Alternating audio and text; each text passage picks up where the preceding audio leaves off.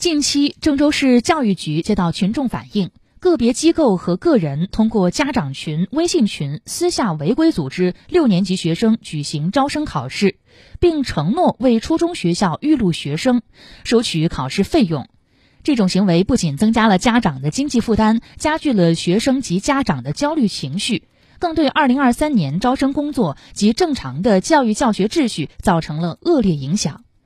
郑州市教育局在此提醒学生家长，按照国家义务教育阶段招生规定，学校招生采取免试就近划片入学政策。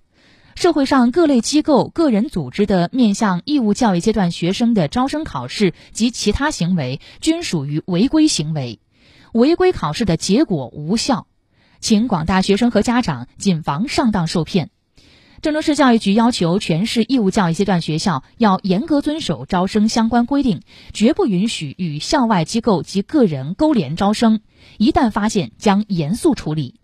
欢迎广大市民朋友通过举报电话及违规学科类培训随手拍平台进行监督举报。